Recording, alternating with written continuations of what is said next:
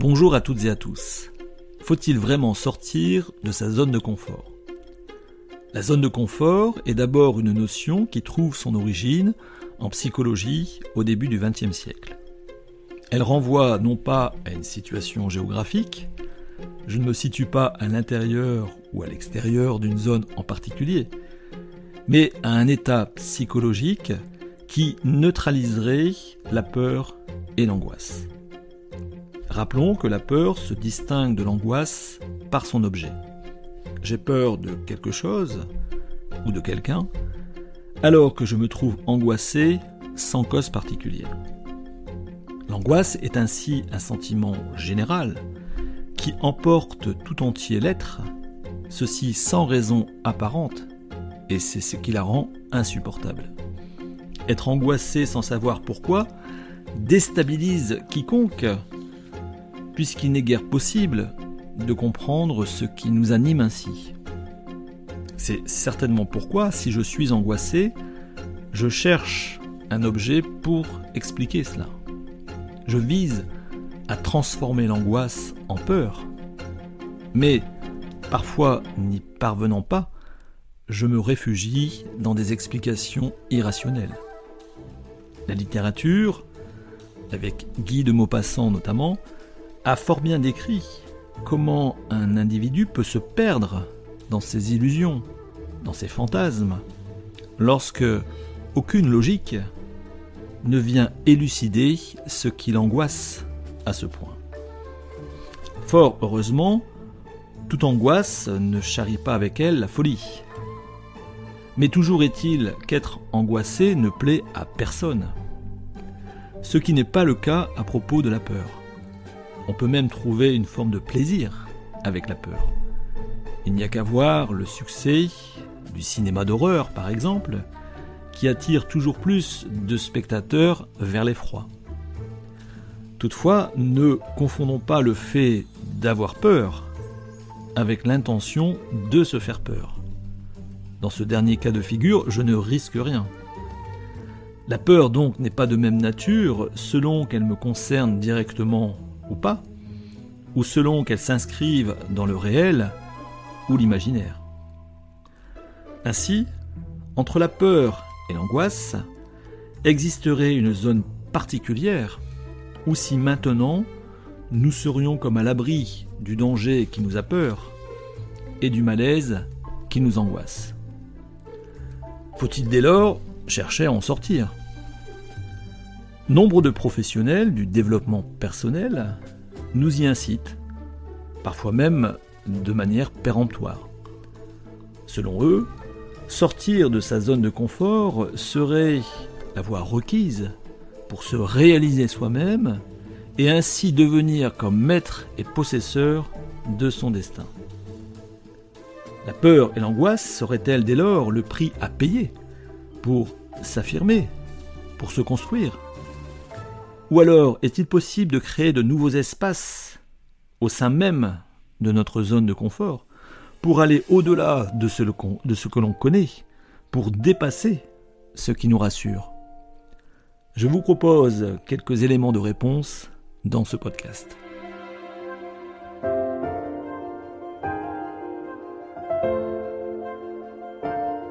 La question de savoir s'il faut ou non sortir de sa zone de confort suppose que nous en ayons le pouvoir. Mais est-ce vraiment le cas? N'y a-t-il pas une force en nous qui nous pousserait à dépasser ce qui nous rassure et ainsi nous précipiter vers la peur ou l'angoisse? Les habitudes finalement ne seraient-elles qu'un leurre?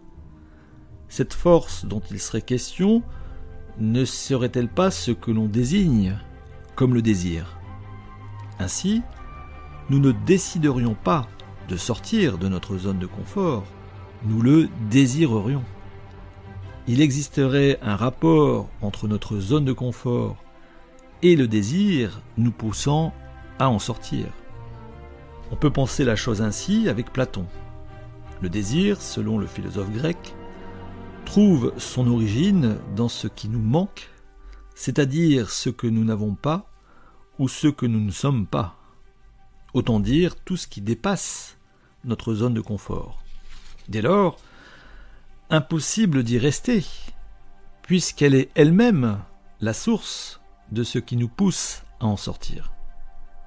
La question ici n'est donc plus de considérer s'il faut sortir ou pas de notre zone de confort, mais plutôt comment y parvenir sans céder à la peur ou à l'angoisse.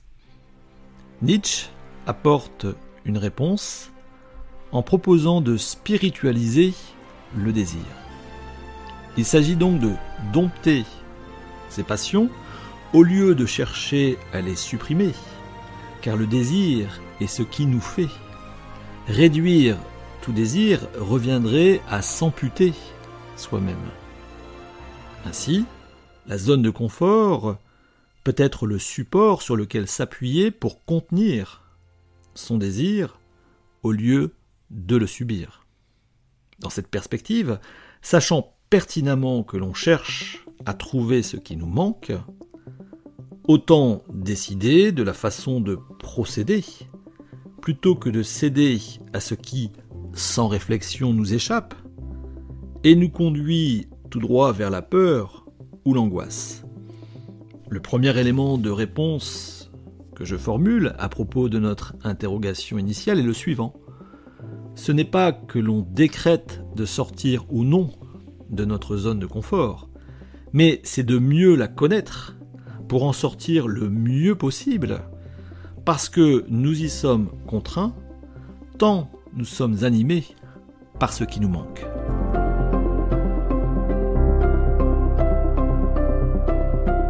Poursuivons la réflexion en prenant le contre-pied de ce que Platon nous dit à propos du désir.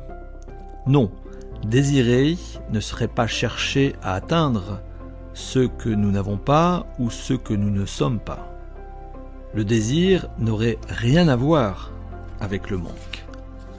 Il serait plutôt fonction d'une volonté de persévérer dans son être comme le suppose Spinoza avec le concept de conatus qu'il présente dans son œuvre l'éthique. Si nous désirons, c'est pour nous affirmer, non pour combler un manque. Vu ainsi, le désir est de nature positive. Affirmation de soi donc pour persévérer dans son être et non plus désir d'atteindre ce qui nous manque. Cette représentation explique pourquoi des individus qui ne manquent de rien continuent toujours à désirer. La fortune, par exemple, n'épuise pas le désir.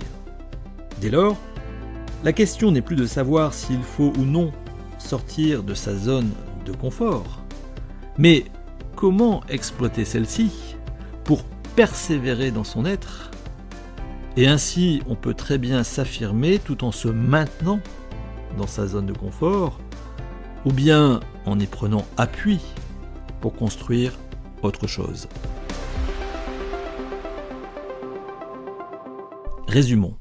Une première hypothèse revient à penser que le désir est une force inconsciente nous conduisant à sortir de notre zone de confort puisque désirer consisterait à combler un manque. Seconde alternative, le désir est moteur pour persévérer dans son être, et dès lors la zone de confort est un appui pour s'affirmer, soit en y restant, soit en y sortant. Dans ce second cas de figure, se maintenir dans sa zone de confort, ou aller au-delà, serait fonction des circonstances, ce qui balaie l'idée prônée par nombre de professionnels du développement personnel qu'il faille absolument, quel que soit le contexte, se dépasser aller mieux. J'opterai plus facilement pour la seconde hypothèse en considérant que notre confort est plus fonction du contexte que d'une zone figée où s'y maintenir ou pas permettrait d'être moins apeuré ou moins angoissé. Notre rapport avec la peur et l'angoisse, puisque l'enjeu est là, à propos de la zone de confort, est, à mon sens, plus affaire de courage et d'audace. Je conseillerais ainsi de bien faire la différence entre les deux. Et la zone de confort nous y aide. Être courageux, c'est s'y maintenir, c'est s'affirmer en défendant ce qui pour nous est confortable. Être audacieux, c'est également s'affirmer. En dépassant cette fois-ci ce qui nous rassure, c'est aller au-delà de notre confort. Il faut ainsi savoir être courageux et audacieux selon la situation, au lieu que de chercher absolument à sortir de notre zone de confort. Il faut cesser de penser que s'accrochant à ce qui nous rassure le plus, nous manquerions de courage. C'est, selon moi, une erreur d'interprétation qui confond le courage et l'audace. Il faut du courage pour chaque matin se lever avec ses habitudes. Et il faut de l'audace pour en créer de nouvelles. Je vous remercie de votre attention. N'hésitez pas à me laisser un message sur le site philoconseil.fr. J'aurai plaisir à vous répondre et peut-être ensemble pourrions-nous poursuivre la réflexion.